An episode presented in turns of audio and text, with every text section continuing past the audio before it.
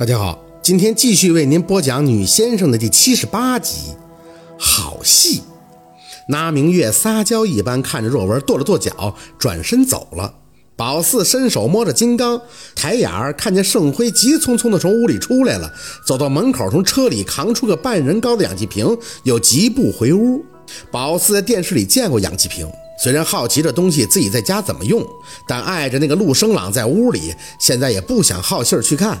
别一个热闹凑的，再给自己惹麻烦。过了一会儿，盛辉擦着汗出来，蹲在若文身边。若文，你说这外甥是狗，吃完他就走，这话是不是得改改了？看小陆老板跟沈总亲的，沈总一个气没喘顺，就赶紧让我去拿氧气瓶。为了照顾沈总，听说他死活不去国外念书。你说这感情是不是杠杠的？若文笑着摇头，我才发现你话这么多。娘亲舅大，古往今来，有的是跟舅舅亲的。人是讲感情的，就是没有血缘关系的人，有情感了，不也一样亲近？我不感慨吗？盛辉摩擦着下巴叹气。哎，我是看小陆老板对沈总的孝心，我感动啊。那当年我得病的时候，除了我媳妇外，俺家亲戚没一个不怕我传染的，不怕你笑话，真是恨不得躲出八丈远。我都恨不得拿个喇叭宣传一下啥叫酒精性肝腹水，我又没病毒，咋解释他们都怕。哎呀，心寒呀，人心，嘿，我是真看得透透的了。感慨了一阵，盛辉又开始惆怅。不过若文，薛大姨今儿早的话可真够吓人的。虽然我们沈总说他有信心，可我心里总是发慌。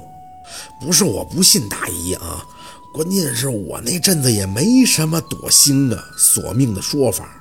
你说这一旦出事儿了，我真扛不起。哪怕看不好都没事儿，但千万别让我们沈总把命搭的。若文拍了拍他肩膀：“你可能没听懂我妈的意思吧？八号那晚，你们只要记着绝不出门就行了。熬过那晚，就等于是给沈总添上寿禄了。就算我妈没求来药。”那沈总也不会马上就人事不知的，不还有我呢吗？怎么都会维持一段时间。你要扛的责任就是那一晚绝对不要出门，不要开门，剩下的交给我母亲就可以了。当然，如果你要实在担心，八号之前随时可以带沈总离开。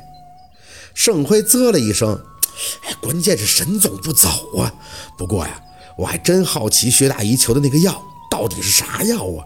你见徐大姨以前求，哎，门口那小孩干嘛呢？别围着车，刮花了把你卖了都赔不起。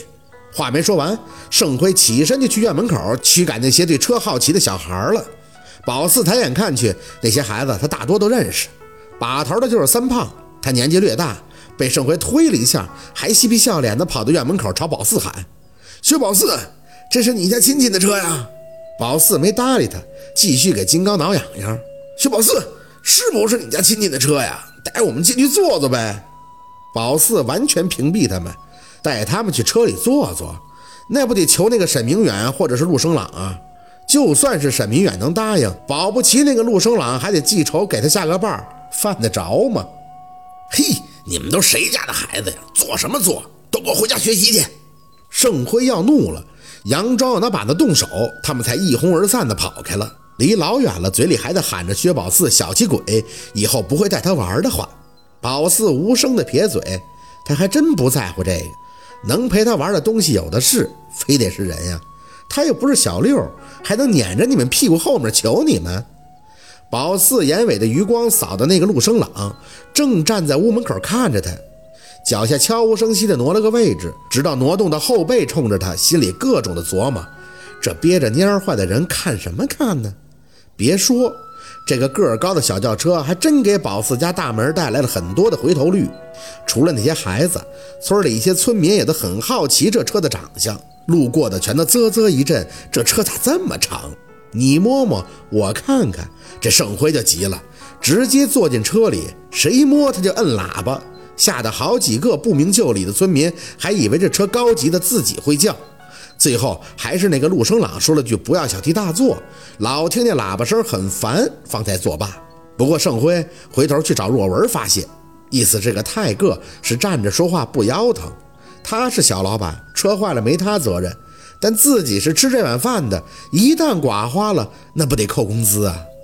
若文宽慰他，没事儿，村里人啊就是好奇摸摸，不会刮花的。黄昏的时候倒是来了个稀客，不是别人，就是那个一直都在宝四面前牛哄哄的发面馒头李雪。薛刃，门口是你家亲戚的车吗？他是真开门见山，一找到薛宝四就直奔主题了。宝四当时正在后院荡秋千，看着他白胖胖的脸，假装耳聋，心想：这打听事儿还这么趾高气昂的，我凭什么搭理你呢？薛刃。我跟你说话呢，那个大哥哥是你家亲戚吗？宝四自顾的玩秋千，我没听见，我没听见，什么都没听见。李雪对宝四的态度咬牙，行，薛宝四，你不说是吧？我自己去问。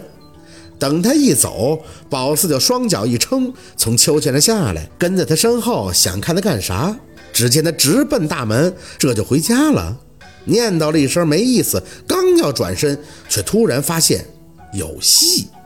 原来那个陆生朗现在就坐在车里听歌，车窗开着，他脸半垂着坐在那里，神色阴郁，冷得宝四大老远都想抱肩。要搁宝四，给他多少钱都不带凑钱的。可这发面馒头李雪牛啊！宝四是真闹不明白这个李雪脑子里想的啥。只见他踟蹰的在车前晃荡了两圈，犹犹豫豫的，还是磨蹭到了泰戈的窗边。宝四一见就乐了。想都没想的，就踩着若文晒药的石台，翻上门侧的墙头，略一探头，局势就能看得十分清楚。李雪背对着宝四，在陆生朗的车窗旁站着，头微微的低着。那个大哥哥，你好，我叫李雪。宝四抿嘴偷笑，好戏呀，好戏。陆生朗的死人脸从昨天崩到现在，他听着李雪的话也没抬眼。说实在的。宝四倒是真挺好奇，他每天都在听什么。那个，你是从县城里来的吗？我家以前也在县城的。你在哪个学校念书啊？是高中吗？一中还是二中？我姑家的两个哥哥都在上高中，你们也许能认识吧。宝四真没想到李雪居然这么自来熟，不过这情形他却莫名的眼熟。犹记得他那时候好像也挺莫名其妙的，就去跟韩林说话的吧？什么毛病啊？做了两年的邻居，也没见他跟宝四热情过呀。脑子里正在那瞎合计呢，泰戈终于起反应了。宝四本能的伸了伸脖，见他慢悠悠的拿下自己的耳机，直盯着李雪的脸，勾唇一笑。宝四吧嗒一下嘴，不得不说，这笑真好看，就像是暗夜里闪烁的星辰。哪怕宝四做好心理准备了，心口还会一抽一抽的。李雪有些激动的声音传出：“大哥哥，我滚！”一个字异常冷硬，笑容褪去的脸上再无表情的陆生朗，锋利的眼底，妥妥的就是在告诉旁人：“我就是和你玩个幻觉。”李雪整个人木愣愣的站在那儿。啊！宝四差点喷笑，这倒霉催的，这不上赶子找虐吗？笑笑的，宝四就笑不出来了。姓陆的居然抬眼直接对上了宝四，宝四一个紧张，慌忙的缩脖，同时脚底下一空，哎呀呀呀妈妈呀！好，今天的故事就到这里了，感谢您的收听，喜欢听白好故事更加精彩，我们明天见。